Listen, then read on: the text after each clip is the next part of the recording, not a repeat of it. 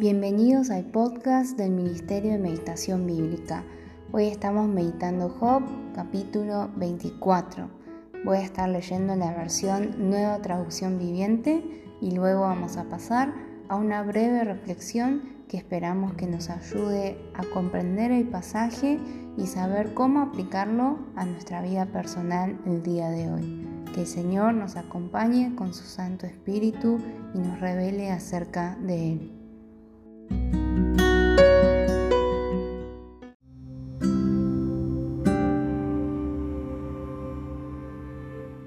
¿Por qué el Todopoderoso no trae a juicio a los malvados? ¿Por qué los justos deben esperarlo en vano?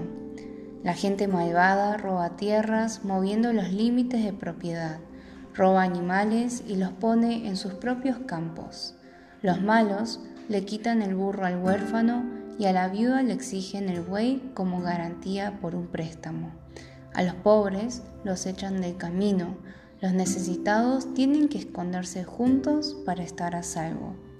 Igual que los burros salvajes en los lugares desolados, los pobres pasan todo su tiempo buscando comida, hasta en el desierto buscan alimento para sus hijos. Cosechan un campo que no es suyo y recogen las obras en los viñedos de los malvados. Pasan la noche desnudos en medio del frío, sin ropa ni abrigo para cubrirse. Las lluvias de la montaña los empapan y se amontonan contra las rocas en busca de refugio. Los malvados a la viuda le arrebatan del pecho a su hijo y toman al bebé como garantía de un préstamo. El pobre tiene que andar desnudo, sin ropa, cosecha alimentos para otros mientras él mismo se muere de hambre. Prensa el aceite de oliva, pero no le permiten probarlo, y pisa las uvas en el lagar mientras pasa sed. Los gemidos de los moribundos se elevan desde la ciudad, y los heridos claman por ayuda. Sin embargo, Dios no hace caso a sus lamentos. La gente malvada se revela contra la luz, se niega a reconocer los caminos de la luz y a permanecer en sus sendas. El asesino se levanta de madrugada para matar al pobre y al necesitado. Por la noche es un ladrón. El adúltero espera al anochecer porque piensa, nadie me verá. Esconde su cara para que nadie lo reconozca. Los ladrones entran a las casas de noche y duermen durante el día. No están familiarizados con la luz. La noche oscura es su mañana. Hacen alianza con los terrores de la oscuridad. No obstante, ellos desaparecen como espuma en el río. Todo lo que poseen está maldito y tienen miedo de entrar en sus propios viñedos. La tumba consume a los pecadores tal como la sequía y el calor consumen la nieve. Sus propias madres se olvidan de ellos. Los gusanos los encontrarán dulces al paladar. Nadie se acordará de ellos. Los malvados son quebrantados como un árbol en medio de la tormenta. Engañan a la mujer que no tiene hijo que la defienda y se niegan a ayudar a la viuda necesitada. Dios, en su poder, arrastra a los ricos. Puede ser que lleguen lejos, pero no tienen asegurada la vida. Quizá se les permita vivir seguros, pero Dios siempre los vigila. Aunque ahora son importantes, en un momento habrán desaparecido como todos los demás cortados como las espigas del grano. ¿Puede alguien decir lo contrario? ¿Quién puede demostrar que estoy equivocado?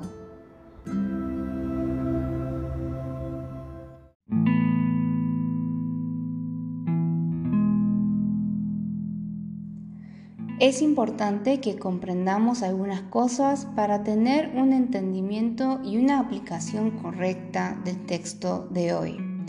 Si nosotros leemos de manera superficial o quizás después de una primera lectura, pareciera ser que se está antagonizando a los ricos y a los pobres. Y pareciera ser que se define a los ricos siempre como malvados, como aquellos que se aprovechan de las personas que trabajan para ellos o ellas.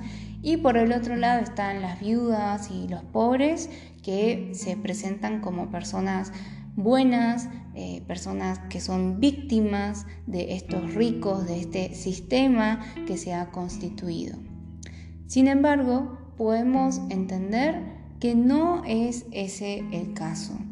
Y la persona que primeramente nos da un argumento para entender que no es así, que no es que siempre los ricos son malvados y los pobres son los indefensos y las víctimas, es el mismo Job. Como vemos y como podemos recordar en los primeros capítulos, Job era una persona muy rica. Tenía muchas posesiones, tenía tierras, tenía muchos siervos y siervas, y a pesar de ser una persona rica, un, emprendedor, podríamos decir, un jefe, un terrateniente, a pesar de eso, la Biblia claramente dice que él era justo, que era íntegro y que temía a Dios. Así podemos entender que la Biblia y específicamente este capítulo no está antagonizando de manera general ni está definiendo que siempre las personas ricas son malvadas y que las pobres y las indefensas son las víctimas. Entonces, esta cuestión está hablando de una cosa anterior. Y me parece que para poder entender esto podemos recordar lo que Jesús dice en el Sermón del Monte, lo que Jesús comienza a decir en el Sermón del Monte. Seguramente recordarán como Jesús dice, bienaventurados los pobres en espíritu, bienaventurados los que lloran, los mansos, los que tienen hambre y sed.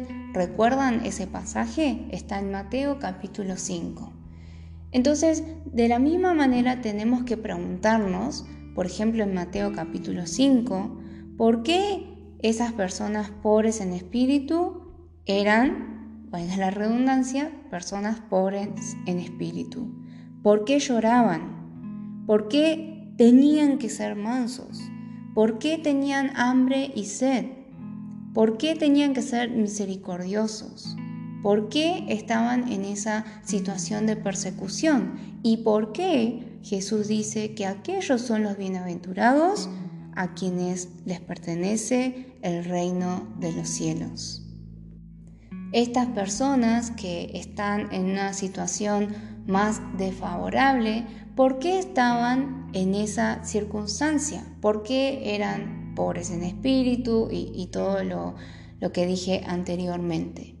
Era porque eran personas que Trataban y se esforzaban cada día por vivir una vida en la cual Dios está gobernando sus decisiones. Entonces, cuando una persona busca vivir de esta manera, busca vivir temiendo a Dios en todo momento, hay muchas oportunidades que otras personas que no conocen a Dios tomarían para su propio beneficio, para aumentar su ego, pero las personas de Dios porque son de Dios, no las tomarían. Y a veces eso puede significar, no significa que siempre tenga que ser así, pero puede significar que tengamos menos beneficios, que tengamos menos oportunidades. ¿Por qué? Porque queremos ser diferentes, porque queremos hacer las cosas de manera justa, recta y probablemente todos los que están escuchando pueden haber tenido experiencias en las que uno cuando trata de hacer las cosas bien termina estando en una posición inferior. Entonces, en ese sentido, debemos entender esta circunstancia y esta pobreza y de la misma manera ocurre con lo que leemos en Job capítulo 24. Entonces los malvados no son malvados simplemente porque son ricos, sino que son malvados porque han abusado de esa riqueza, la han utilizado para su propio beneficio, para aumentar más sus riquezas y no han pensado en Dios en ningún momento. Y vivir esta vida de desobediencia lleva a una vida en la cual no nos importa el prójimo, no buscamos ayudar al prójimo. Entonces, eso es lo que se está señalando en este capítulo de Job. No se trata meramente de si alguien es rico o pobre, sino que se trata de cómo es la fe de la persona, cómo es uno delante de Dios. ¿Qué clase de persona voy a ser si realmente confío en Dios o si niego a Dios en mi vida y hago solamente lo que yo quiero.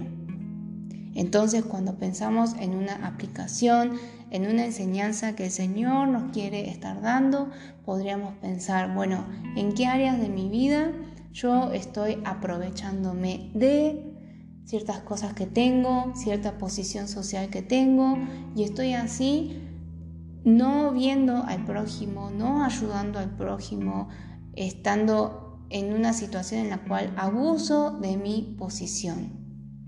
¿En qué áreas de mi vida debo estar más atento y realmente someterme al reinado de Dios sobre mi vida? Porque sea que tengamos mucho o tengamos poco, lo importante es quiénes somos delante de Dios y cómo es nuestra relación con nuestro rey. ¿Es Dios nuestro rey o nuestro esclavo? De esto dependerá si somos malvados o no. No se trata de qué cosas tenemos. Espero que esto haya sido de ayuda para poder comprender un poco el texto de hoy y espero que lo puedan volver a releer y releer y escuchar lo que el Señor quiere decir a cada una de sus vidas.